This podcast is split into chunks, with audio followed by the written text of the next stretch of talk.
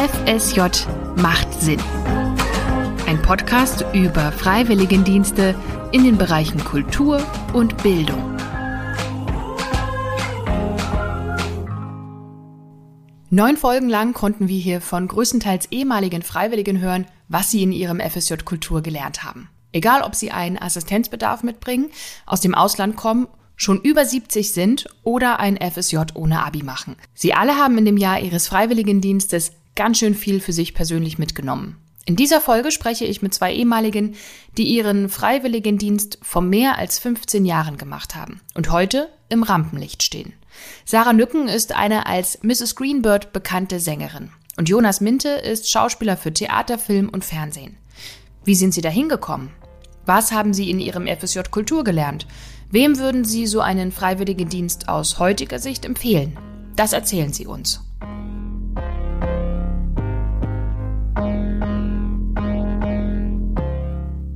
Sarah Nücken wollte nach dem Abi eigentlich ins Ausland. Dann aber landet sie für ihr FSJ Kultur in Bayern, in Fürth, an einer Sing- und Musikschule.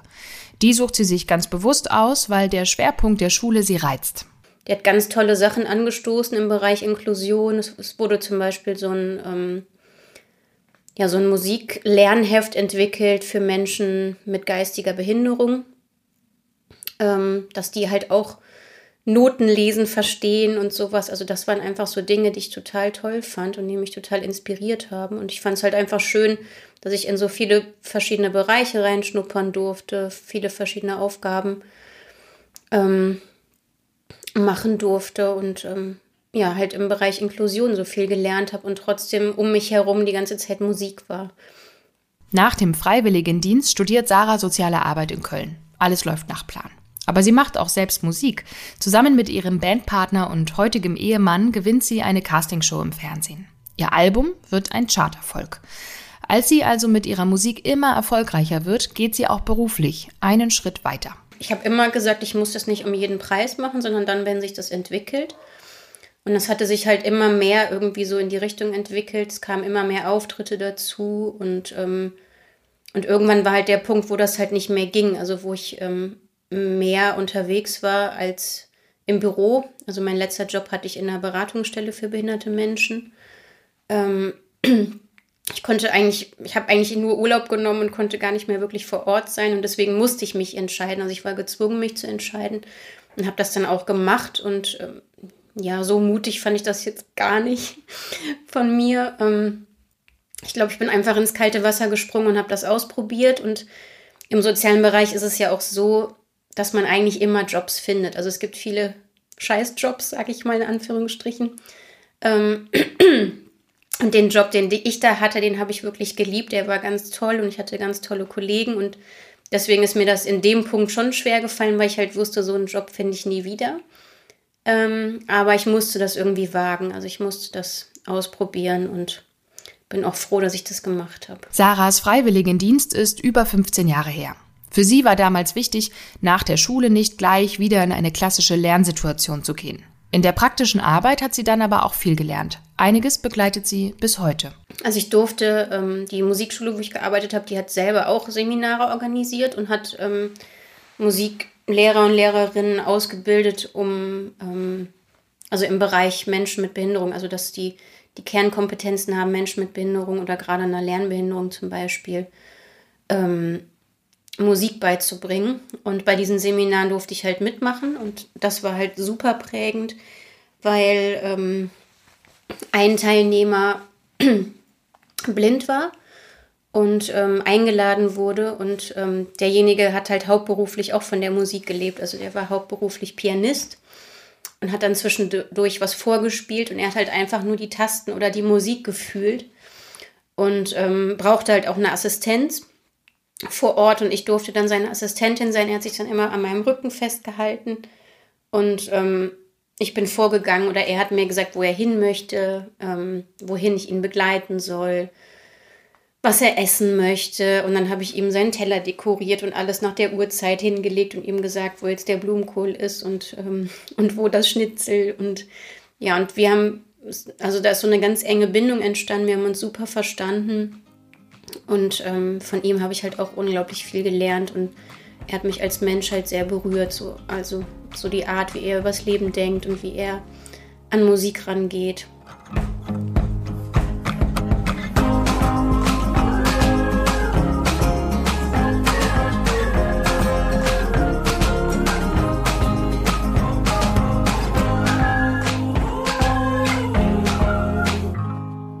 Jonas Minte steht heute selbst auf der Theaterbühne. Oder er ist in bekannten Fernsehfilmen und Serien zu sehen. Dass er Schauspieler werden will, wusste er schon vor seinem FSJ Kultur. Deswegen meldet er sich für einen freiwilligen Dienst am Schauspiel Frankfurt an. Ganz so glücklich wird er da aber erstmal nicht. Also lustigerweise haben sich meine Erwartungen an das Jahr gar nicht mal so erfüllt, aber es hatte so ein bisschen damit zu tun, dass ich, also ich dachte, ich kann in den Theaterbetrieb so ein bisschen reinschnuppern und bin zeitgleich auch an Schauspielschulen vorsprechen gegangen habe aber gearbeitet dort, das wusste ich aber, deswegen war das jetzt nicht überraschend, habe gearbeitet in der Marketingabteilung vom Theater und war so mit dem, also so hinter den Kulissen und hatte so mit den Probenprozessen und mit SchauspielerInnen gar nicht so wahnsinnig viel zu tun und das hat mich tatsächlich ziemlich genervt am Anfang. Also ich habe auch irgendwann mit unserer äh, Betreuerin beim BKJ irgendwie ein längeres Gespräch geführt, weil ich kurz davor war abzubrechen, weil es mich so die war super nett in meiner Abteilung, das war überhaupt nicht das Problem. Aber äh, ich hatte, ich weiß nicht, ich dachte, ich habe irgendwie mehr mit, so mehr mit der Bühne an sich zu tun und das war dann doch halt Bürojob, ähm, den ich da hatte und irgendwie Ehrengäste einladen und Stücke bewerben und das war schon interessant, weil ich dann irgendwie wusste, was so passiert hinter den Kulissen, aber es war halt überhaupt nicht praxisorientiert, sondern ich fand es super theoretisch. Ähm, Weiß aber auch nicht genau, also irgendwie hatte ich es mir anders vorgestellt. Ich habe es dann aber durchgezogen und habe dann auch mit meiner Chefin da lange gesprochen und bin dann auch ein bisschen mehr so in die Praxis da gegangen. Ähm, aber so meine ursprünglichen Erwartungen wurden nicht ganz erfüllt im Schauspielhaus. Am Ende ist ja immer alles für irgendwas gut. So empfindet das auch Jonas heute. Denn die Erfahrungen aus dem FSJ Kultur helfen ihm bis heute, bestimmte Perspektiven einzunehmen. Ja, ich finde es aber eine total ich finde das eine total hilfreiche Sache, dass sich Erwartungen irgendwie mal auch nicht erfüllen, weil auch das ist ja, also ja, man, also ich finde, man kann ja lernen von Dingen, die gelingen und auch von Dingen, die nicht so gelingen. Und die ersten Monate waren einfach nicht so gelungen. Das klingt jetzt wirklich total hart. Die Leute, mit denen ich da gearbeitet habe, waren super, super, super nett und ähm, total cool, aber bin auch irgendwie so ein bisschen an mir gescheitert und äh, aber ich habe im Nachhinein das Gefühl, dass mich das voll weitergebracht hat. Und sei es nur, dass ich jetzt weiß ähm, oder sehr intensiv weiß, wie der Betrieb, für den ich dann jahrelang gearbeitet habe und immer noch arbeite, hinter den Kulissen aussieht. Also dafür bin ich zum Beispiel sehr dankbar. Und auch zu wissen, dass ich einen riesen Respekt davor habe, was die Leute da machen, aber es für mich nichts wäre, die ähm, Seite so hinter, hinter der Bühne. Ähm, also deswegen, ich finde das, nur, nur weil ich sage, dass es irgendwie nicht so gelungen war am Anfang, finde ich nicht, dass es nicht, also will ich das nicht vermissen. Ich habe irgendwie viel in meinem Leben auch aus Dingen gelernt, die, die nicht geklappt haben. Ist ja auch irgendwie ein Erkenntnisgewinn. Deswegen würde ich es unbedingt wieder machen. Ob ich es in der Abteilung machen würde, weiß ich nicht, aber so generell. Um wirklich Schauspieler zu werden, dabei hilft ihm das FSJ Kultur erstmal nicht. Schon während des Freiwilligendienstes spricht er nämlich an Schauspielschulen vor. Mit Erfolg. Nach dem Jahr geht er nach Hannover zum Studieren nimmt danach feste Engagements an Theatern an, drei Jahre später kündigt er und arbeitet freiberuflich weiter. Jungen Menschen, die heute SchauspielerInnen werden wollen, rät er? Also ich würde grundsätzlich einfach mal sagen, dass man es unbedingt probieren soll und ob man an einer Schule genommen wird oder nicht, äh, das einfach, also vorsprechen zu gehen, macht in jedem Fall Sinn. Was ich aber auch sagen würde, dass man unbedingt ähm, im Hinterkopf haben sollte, dass es eventuell nicht funktioniert, weil es ist so an den staatlichen Schulen, die ich schon sehr empfehlen würde, weil bei den privaten hat man einfach einen schwierigen Berufseinstieg nach dem Studium und die staatlichen haben einfach einen komplett anderen Ruf. Ist es schon so, dass auf zehn Studenten 1000, 1200 Bewerber kommen. Also man kann jetzt nicht unbedingt damit rechnen, dass man einen Platz bekommt. Es kann einfach passieren, dass es nicht so ist. Und es gibt sicher sehr talentierte Leute, die keinen, keinen Platz bekommen also es ist schon ein großartiger Beruf. Man darf jetzt nicht denken, dass so, also die Leute, die man im Fernsehen und so weiter und so fort sieht und mm, in den größeren Städten an Theatern, die da fest sind, das ist, ein, das ist die Spitze des Eisbergs. Also man muss sich schon auch darauf einstellen, dass es ein steiniger Weg sein könnte. Ein Jahr lang freiwillig, ehrenamtlich arbeiten. In einer Musikschule, am Theater oder aber an Schulen, Kindergärten, Museen oder sonstigen Einrichtungen. Würden Sarah und Jonas das empfehlen? Und wem? Ich glaube, ich würde das jedem empfehlen, der ähm, also so ein freiwilliges Soziales ja jedem, der vielleicht noch nie im sozialen Bereich gearbeitet hat und da total Lust hat reinzuschnuppern. Also ich glaube, ich, ich finde das für jeden Menschen wichtig. Ich sehe das auch an meinem Mann, der hat Zivildienst gemacht und ähm, im Altenheim und ähm, die Erfahrungen prägen ihn auch bis heute und für ihn war das total wertvoll. Und also ich finde das generell für jeden Menschen wertvoll, sich einfach mal ähm, im sozialen Bereich einzusetzen und dahinter die Kulissen zu schauen, weil ich auch immer wieder merke, dass viele Menschen Berührungsängste haben ähm, in dem Bereich. Und ich glaube halt, wenn man das einfach mal praktisch selber erlebt hat, dann, ähm, dann bauen sich diese Berührungsängste ganz schnell ab. Und man geht auch viel empathischer durch den Alltag danach oder durchs Leben.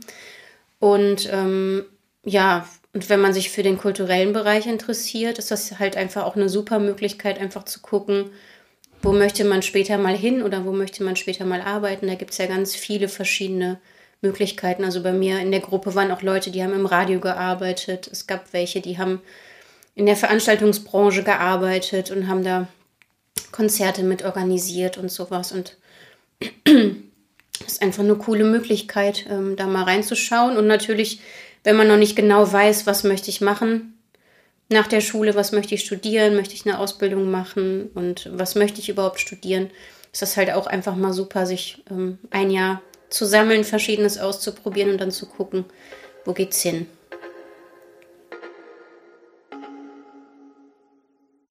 Nur weil ich äh, am Anfang ein bisschen Schwierigkeiten hatte, mich zurechtzufinden, ist ja auch irgendwie eine, war ja auch eine Herausforderung, das zu tun. Und ähm, ich fand diese Treffen super cool. Also ich fand so dieses FSJ Kultur, diese Einrichtung an sich geil. Und auch, wir haben uns, glaube ich, weiß nicht, ob das immer noch so ist, aber wir haben uns ja schon ein paar Mal auch mit allen getroffen, die es in Hessen gemacht haben. Und hatten immer so Workshops und so Wochenenden, das fand ich großartig. Da habe ich super Leute kennengelernt. Ähm, und ich habe auch am Theater, als ich dann selbst so ein bisschen irgendwie mich da neu orientiert habe, habe ich auch total viele Kontakte, also jetzt nicht so im Sinne von Networking Kontakte geknüpft, aber irgendwie viele Leute kennengelernt, auch auf der Bühne, die, weiß nicht, ich jetzt zum Beispiel diesen Winter spiele ich mit zwei Leuten, die ich damals, ja, die ich damals da kennengelernt habe. Und das ist so ein total schöner Kreis, der sich gerade schließt. Also zwei Schauspieler, die ich total bewundere, seit ich das mache schon. Und jetzt stehen wir irgendwie zusammen auf der Bühne. Das heißt, allein deswegen hat sich total gelohnt. Also ich würde es wieder machen, auf jeden Fall. Weil ich finde es schon an sich eine sehr, sehr, sehr gute Sache. Wenn ihr jetzt denkt, Mensch, so ein FSJ Kultur und Bildung, das wäre auch was für mich. Oder aber für jemanden, den ihr kennt, dann schaut doch gern mal in die Beschreibung der Folge. Da gibt's noch mehr Infos und einen Link mit möglichen Einsatzstellen. Und wenn ihr das noch nicht getan habt, aber mehr über den Freiwilligendienst erfahren wollt, dann hört auch gern mal in die anderen Folgen rein. Das hier ist die letzte Folge dieses Podcasts. Die Freiwilligendienste Kultur und Bildung sind jetzt schon 20 Jahre alt. Wir haben hier nur ein paar der Geschichten gehört, die daraus entstanden sind. Mehr davon gibt's aber auf Insta und natürlich auf der Webseite. Und ich sage Danke fürs Zuhören und Tschüss.